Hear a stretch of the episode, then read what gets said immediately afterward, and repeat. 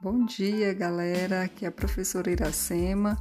Hoje irei fazer a correção das duas últimas atividades, esclarecer algumas coisas que não ficaram compreendidas, é, dar algumas sugestões para quem precisa refazer sua tarefa e também darei as instruções para a nossa atividade 3 do segundo semestre.